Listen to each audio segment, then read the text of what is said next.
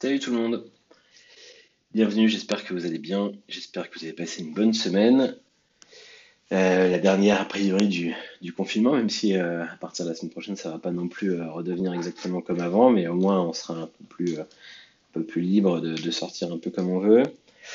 je sais pas si certains d'entre vous vont retourner au bureau, si vous allez préférer continuer à faire du télétravail, mais en tout cas voilà, il faudra comme, comme tout le monde vous le dit, il faudra encore continuer à faire un peu gaffe.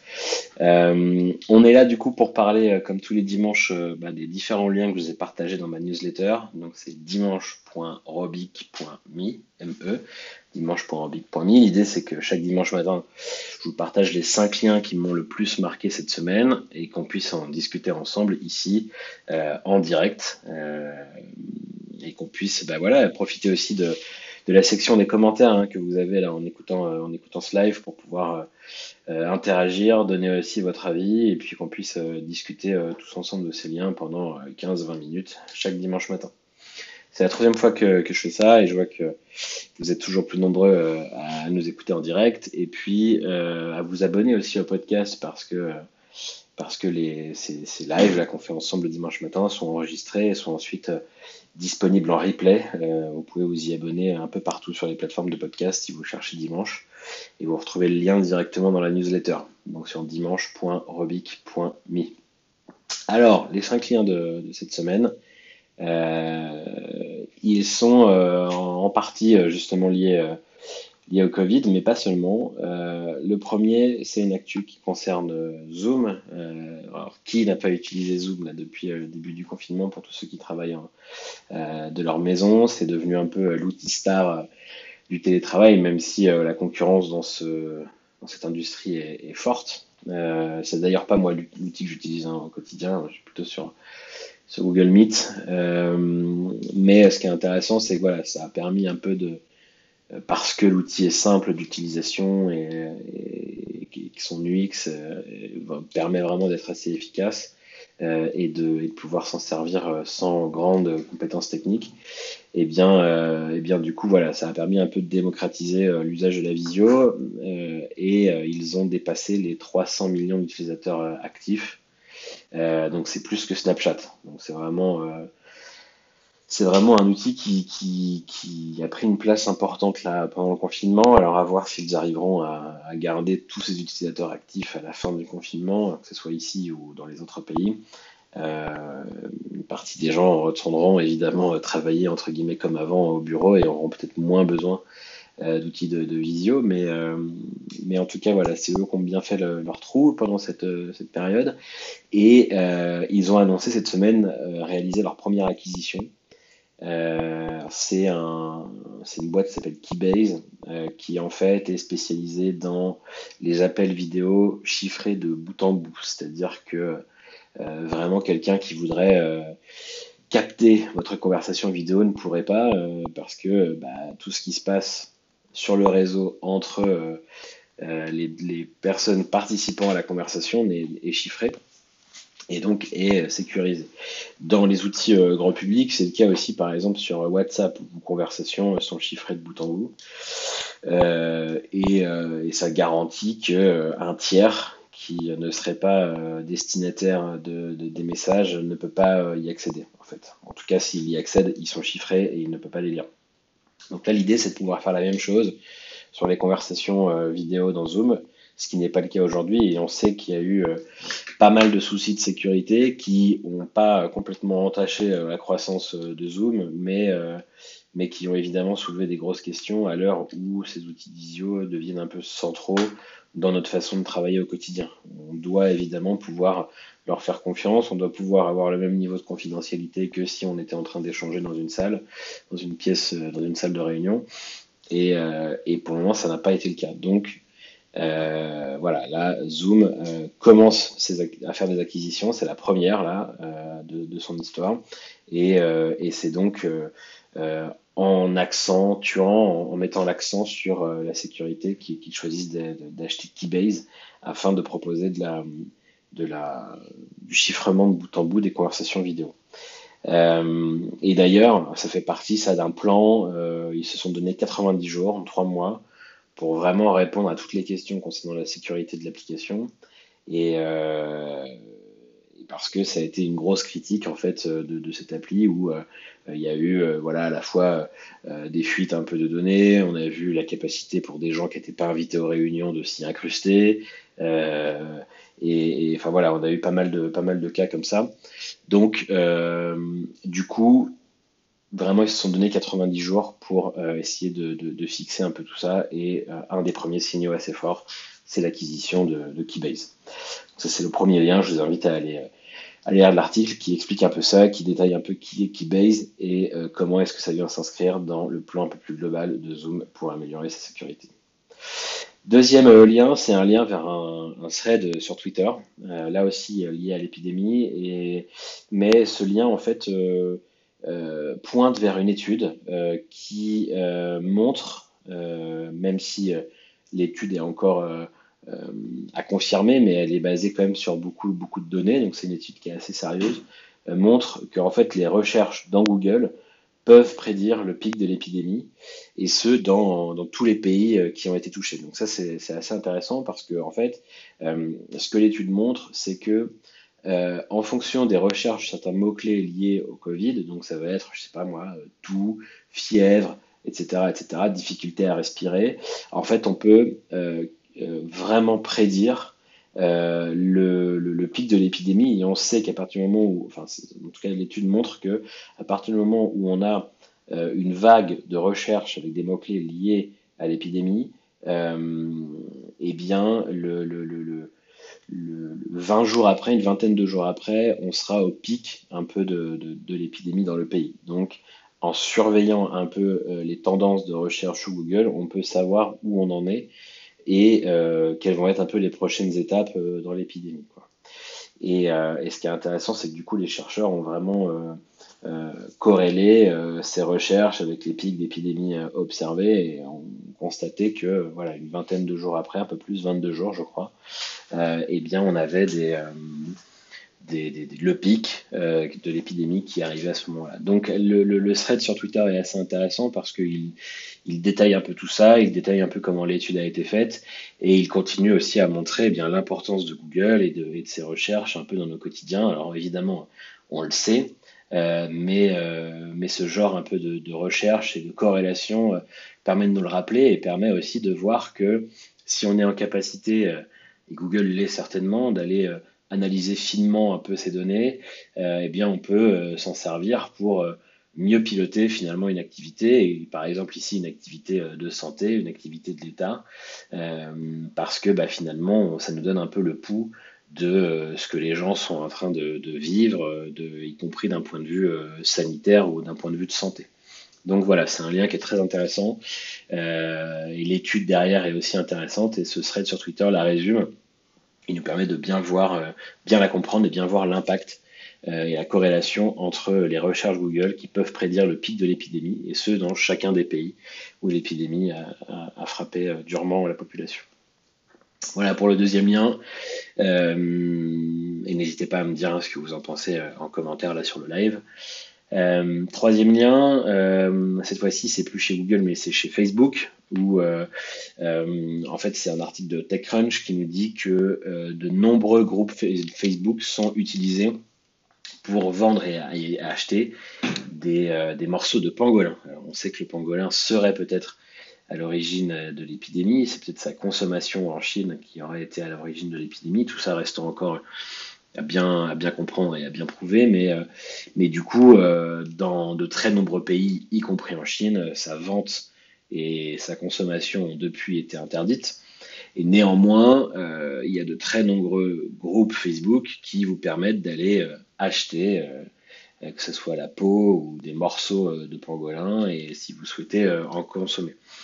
Euh, alors l'article est intéressant parce que évidemment nous euh, ici euh, en France c'est pas forcément des groupes sur lesquels on tomberait donc le fait d'avoir cette info en tant que telle déjà je trouvais ça intéressant mais surtout ça pose la question de du rôle de Facebook et en réalité de ce qui serait possible pour une boîte comme ça de le faire. De, faire par rapport à ça. Donc là, on me dit, voilà, en, commentaire que Facebook supprimera sans doute ces groupes d'ici peu, mais en réalité, voilà, aujourd'hui, on, les pointe du doigt et, on, ne comprend pas pourquoi ce n'est pas déjà fait, pourquoi des mesures n'ont pas déjà été prises. mais je me pose sincèrement la question de qu'est-ce qu'ils pourraient faire pour réagir plus rapidement et euh, avant que, euh, que, ça prenne cette ampleur, qu'il y ait autant de gens dans ces groupes et que ça soit relayé dans la presse. Euh, il y a tellement de sujets différents qui peuvent être l'objet d'un groupe. Il y a tellement de, lois différentes aussi d'un pays à l'autre. J'ai du mal à imaginer qu'en fait que, même en utilisant la technologie, mais, surtout des équipes humaines puissent être en capacité de d'anticiper un peu tous les cas et d'être en capacité de réagir suffisamment vite pour supprimer ça. Euh, là, on pourrait se dire que euh, voilà, il aurait suffi de d'interdire la création de groupes avec certains mots-clés, mais du coup les gens s'en seraient auraient contourné le système et auraient euh, n'auraient pas appelé ça des groupes de vente de pangolins, mais auraient appelé ça autrement. Enfin, voilà. Et du coup, je me demande vraiment ce qui est possible de faire. Est-ce qu'il y a vraiment quelque chose de faisable pour une boîte comme Facebook euh, pour pouvoir essayer d'endiguer un peu ça. Et puis là, on parle d'un exemple, hein, c'est le pangolin, mais, euh, mais on sait très bien qu'il y a eu d'autres groupes euh, sur plein d'autres sujets qui ont été pointés du doigt et qui ont fini par être supprimés par, par Facebook. Et à chaque fois, la question c'est, mais pourquoi est-ce que Facebook n'a pas réagi plus tôt? Comment est-ce que la plateforme peut laisser faire ce genre de truc? En réalité, je ne vois pas comment elle pourrait faire pour réagir plus vite et pour l'empêcher. Euh, et puis il se pose aussi la question de est-ce qu'il faut l'empêcher finalement? Parce que là on parle évidemment de la, consommation euh, de cet animal qui est euh, interdite et, qui est potentiellement dangereuse. Mais, ces questions de suppression des groupes Facebook reviennent aussi parfois sur des thématiques que l'on ne devrait pas aborder, qui sont interdites dans certains pays, et, Facebook, euh, de leur côté, euh, se cache derrière la liberté d'expression. Et, euh, quelque part, moi, parfois, je me dis que tant mieux, c'est-à-dire que c'est toujours risqué quand même malgré tout de dire qu'il y a des sujets qui sont interdits et de demander à des boîtes privées de faire respecter ça. Euh, et bon voilà, là on est sur un sujet un peu différent, mais je trouve que c'est lié, c'est qu'on reproche souvent à Facebook de ne pas réagir assez vite et on les critique même parce qu'on a la possibilité finalement d'utiliser la plateforme pour faire des choses qui sont illégales, mais ces choses ne sont pas illégales dans tous les pays du monde. Et en plus de ça, euh, parfois l'illégalité, euh, euh, elle est, comment dire, elle est, elle est questionnable. C'est que est-ce qu'il est-ce qu'il vaut pas mieux laisser certains groupes Facebook avec la possibilité pour les gens de s'exprimer à l'intérieur et, et, donc de respecter la liberté d'expression plutôt que de tout bloquer par défaut et en plus de demander à des boîtes privées d'avoir ce rôle de régulation et de censure. Voilà. J'ai pas pas la réponse à tout ça parce que le sujet est évidemment très complexe, mais euh, mais en voyant ce lien, euh, en voyant cet article chez TechCrunch, ça m'a fait penser à ça. C'est d'un côté évidemment on se dit que une plateforme comme Facebook devrait pouvoir euh, mieux gérer et supprimer tout ça, mais en réalité, est-ce que c'est réellement un faisable et deux souhaitable parce que à si, on extrapole au-delà du pangolin et au-delà de ces groupes de vente, et eh ben parfois il vaut mieux laisser, je pense, la parole aux gens, et même si, euh, même si c'est euh, voilà, sur des, sujets qui nous paraissent euh, un peu sensibles. voilà, puis on nous dit aussi sur le chat que l'avantage de laisser ces groupes ouverts peut permettre peut-être effectivement de mieux surveiller. Effectivement, on peut peut-être mieux remonter les filières, savoir qui sont les vendeurs, où est-ce qu'ils se fournissent et euh, c'est peut-être plus facile à faire sur ce genre de plateforme, effectivement, comme, comme vous le dites sur le, sur le chat du live, que euh, lorsque ça part sur des réseaux un peu plus, un peu plus fermés euh, et peut-être moins facilement surveillables. Voilà, effectivement. donc voilà pour ce lien, troisième lien de, de, de, la newsletter cette semaine. Encore une fois, vous pouvez vous abonner sur dimanche.robic.me pour recevoir les liens chaque dimanche matin dans votre boîte mail. Quatrième lien, c'est une actu qui concerne Uber. Euh, Uber, euh, évidemment, on les connaît pour euh, ses chauffeurs. on les connaît aussi de plus en plus pour son service de livraison, Uber Eats.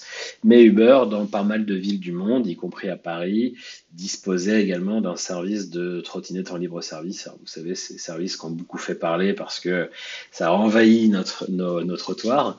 Euh, néanmoins, euh, puisque on va devoir moins prendre les transports en commun euh, à partir de demain là, et, le déconfinement, que ce soit les vélos ou ces trottinettes électriques, deviennent un peu des, des des moyens de transport vers lesquels on incite les gens à aller pour désengorger les, transports en commun. Et malgré ça, Uber décide de se retirer de ce marché. Euh, c'est une boîte qui a été, euh, tout comme Airbnb par exemple, dans, cette même un peu, on va dire, euh, économie, c'est une boîte qui a été durement touchée par la crise. Ils licencient 14% de, leurs salariés et donc ils mettent aussi fin à leur activité de, trottinette en, libre service. Et en fait, ce qui se passe, c'est que cette activité, euh, de, trottinette et en fait euh, pardon, avec Lime qui était son principal concurrent et en fait euh, cette activité est un peu mise au pot dans ce qui va constituer un investissement de 170 millions de dollars de la part d'Uber dans Lime. Euh, et donc aujourd'hui, Uber devient un des actionnaires euh, importants de, Lime. Et donc on peut se demander un peu quelle est la stratégie d'Uber là-dedans, parce que bah, si aujourd'hui on incite les gens à moins prendre les transports en commun, davantage prendre le vélo, davantage peut-être prendre des trottinettes électriques, pourquoi est-ce que un acteur si important de ce marché s'en retire et préfère laisser euh, Lime, pour le coup, devenir euh, le leader un peu mondial euh, de, cette thématique-là. Moi, je trouve que c'est intéressant parce que finalement, la stratégie d'Uber, c'est pas d'être nécessairement le propriétaire de, d'assets, on va dire, matériels. Quoi. Quand vous regardez son activité de, chauffeur, euh, Uber aujourd'hui n'est pas propriétaire des voitures, les euh, salariés euh, ne sont pas, enfin les chauffeurs pardon ne sont pas des salariés d'Uber. quand vous regardez son activité de livraison de, de, plats à domicile, ils ne sont pas propriétaires des vélos, les livreurs ne sont pas salariés d'Uber. Et en fait là, Uber devait posséder l'asset, les trottinettes, et, et, donc pouvoir devoir gérer bah, tout ce que ça engendre d'un point de vue euh, financier, gestion des stocks, gestion des approvisionnements, gestion de la maintenance de ce matériel-là. Et là, en fait, en étant investisseur dans une boîte qui doit gérer ça, Uber n'a que les bénéfices peut-être en fait de ça demain. C'est qu'ils n'ont plus tout le côté opérationnel, mais vont continuer finalement à euh, étendre leur, euh, leur euh, influence dans le monde des transports, euh, dans le monde de la proximité aussi du dernier kilomètre, mais sans avoir à gérer du matériel, et à gérer une flotte ici de trottinettes. Et, effectivement, comme vous dites sur le chat, euh, tout ça c'est peut-être aussi lié euh, au fait que bah, ça a aussi une mauvaise image en termes en termes d'activité à cause de la façon dont c'est géré sur les trottoirs, de la façon dont les élus ont pris, ont pris en charge ce, sujet. Euh, et, et, effectivement, c'est dommage peut-être qu'Uber se retire de ce marché parce qu'avec le, l'aura de la marque et sa connaissance un peu mondiale, ça participait encore davantage à l'évangélisation un peu de ces, modes de transport doux. Euh, là, je, paraphrase ce qui est dit sur le chat, mais je suis assez d'accord avec ça. Et en même temps, je me dis que d'un point de vue euh, stratégie de l'entreprise, euh, c'est une boîte qui va devenir peut-être avec ce, nouveau PDG là qui est en place depuis quelques années, bah, finalement une infrastructure du déplacement, du transport euh, mais à chaque fois sans avoir besoin, elle, de posséder une flotte euh, de véhicules, une flotte de trottinettes, une flotte de voitures, une flotte de livreurs, etc. Et, euh, et voilà, c'est peut-être ça aussi la stratégie d'Uber derrière tout ça. en tout cas, on va voir bah, à quel point est-ce que ça permet maintenant de favoriser Lime, sachant qu'il y avait eu une explosion des, des, acteurs sur ce marché. Uber avait laissé entendre qu'ils allaient certainement racheter l'acteur le plus malin, le mieux implanté. Donc c'est aussi pour ça qu'on a vu beaucoup d'acteurs dépenser beaucoup d'argent dans, dans cet écosystème-là en se disant ok on perd de l'argent aujourd'hui mais on va gagner parce qu'on sera racheté par Uber. Et là finalement Uber fait le choix inverse d'arrêter son activité, d'investir dans Lime et, donc c'est Lime qui devrait certainement sortir le grand gagnant de, de, cette activité-là et de, et de, ces opérations-là. Voilà pour le quatrième lien qui, malgré l'encouragement à, utiliser les transports doux et à ne plus prendre les transports en commun, Uber se retire du marché et investit 170 millions dans Lime, euh, notamment en mettant au pot leur activité de, de trottinette électrique. Cinquième lien, un chart, là aussi, euh, une étude, euh, là encore une fois issue des, recherches Google, mais, souvent ça nous, en dit beaucoup sur, sur nous-mêmes et sur les habitudes de consommation des internautes. un chart qui nous montre la bascule entre les recherches euh, euh, des termes euh, cheap, donc vraiment la recherche des meilleurs prix, ou best, la recherche des meilleurs produits. Et en fait, ce chart nous montre, alors je vais juste aller retourner voir le moment où, les deux se croisent, mais qu'à partir de, 2010, donc voilà, il y a une dizaine d'années, finalement l'Internet a commencé à basculer et les gens ont arrêté, ou en tout cas recherchent de moins en moins des meilleurs prix, donc vraiment les trucs cheap, et euh, sont de plus en plus en recherche des meilleurs produits, best product. Euh, ça, je trouve ça intéressant euh, pour plusieurs trucs. Ça nous montre déjà qu'il y a une bascule d'un point de vue besoin et, aspiration en fait des consommateurs qui vont chercher des expériences de qualité, des meilleurs produits, et qui vont chercher à avoir vraiment de la qualité et qui ne sont plus en recherche du prix. Là où on sait que toute la bataille de l'e-commerce sur les 20 premières années de l'e-commerce, euh, des années 90 euh, jusqu'à jusqu'à 2010, ça a été vraiment la bataille du prix où on avait des, des grands catalogues de produits en ligne et, euh, et, tout le monde se battait pour avoir le, le, meilleur prix, en tout cas le prix le plus bas. Donc là, effectivement, depuis quelques années et peut-être depuis 10 ans, on voit une stratégie un peu différente de la part des e-commerçants et notamment parce que c'est en, réponse euh, aux aspirations, aux attentes des consommateurs qui sont euh, davantage en recherche du meilleur produit que du produit le moins cher. Ça, ça peut être la première explication. La deuxième, c'est certainement aussi lié à Amazon, où en fait on sait qu'Amazon est devenu souvent le premier endroit où vont les internautes lorsqu'ils cherchent à acheter quelque chose. Aux États-Unis, il y a 49% des recherches sur le web qui démarrent sur Amazon, qui ne démarrent pas sur Google, parce que la plupart de nos recherches peuvent concerner des produits ou des services que l'on cherche à acheter. Et donc, euh, ça commence sur Amazon pour voir si c'est disponible là-bas. Euh, et puis là, on se retrouve du coup dans une place de marché euh, où le choix est pléthorique. Et donc, il faut chercher quel est le meilleur produit en fait parmi tout ça. et c'est là où Google réintervient pour faire le tri finalement. Et on va chercher quel est le meilleur produits parmi tous ceux qui ont euh, été listés euh, dans, les, résultats de recherche d'Amazon. Donc on est moins en recherche sur Google du prix, parce que finalement on sait qu'on a un, catalogue euh, Amazon en l'occurrence, sur lequel on va pouvoir tout trouver, on connaît sa capacité à bien nous livrer dans les temps, etc.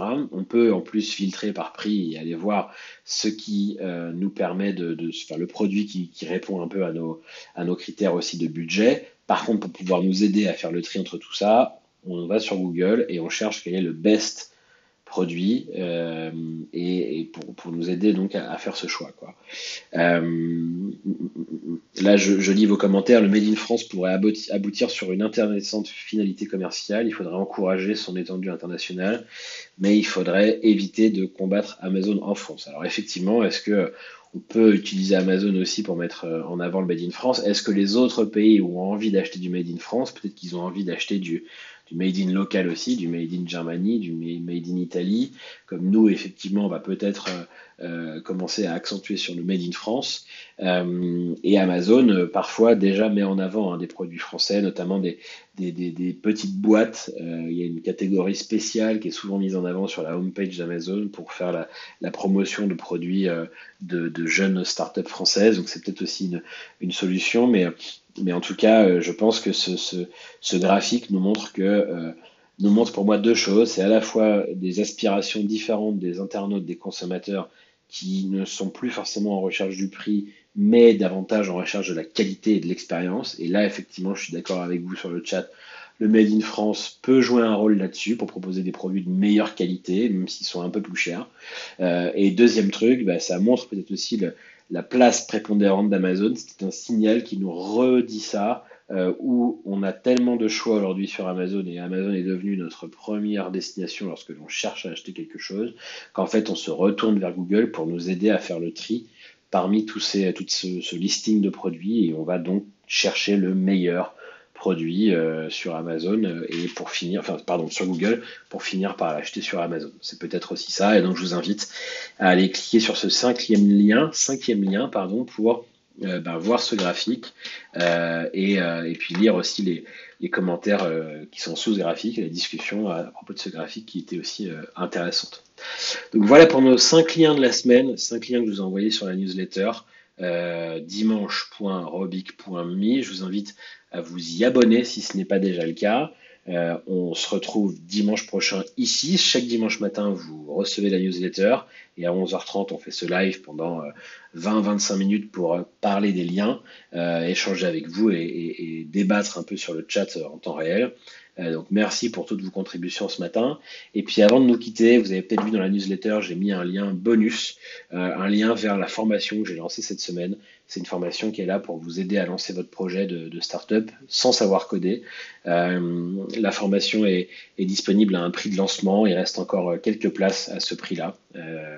Ça part assez vite et j'en suis très content. Ça veut dire que la formation vous est utile et vous plaît. Et, euh, du coup, bah voilà, si je vous invite à aller cliquer sur le lien dans la newsletter et, démarrer cette formation si c'est quelque chose qui peut, correspondre à votre besoin et qui peut vous intéresser. Et en plus, en bonus, lorsque vous démarrez la formation, vous rejoignez un groupe d'entraide en ligne euh, où les gens euh, échangent un peu euh, toute la journée à propos de leur projet et euh, posent leurs questions, s'entraident pour euh, pour, euh, pour avancer, pour, euh, euh, trouver la bonne idée, la valider, la prototyper, l'expérimenter auprès de ses prospects et de ses clients. Et donc voilà, vous avez accès à tout ce contenu dans la formation et à un groupe d'entraide en ligne réservé à ceux qui suivent la formation et le lien est directement dans la newsletter.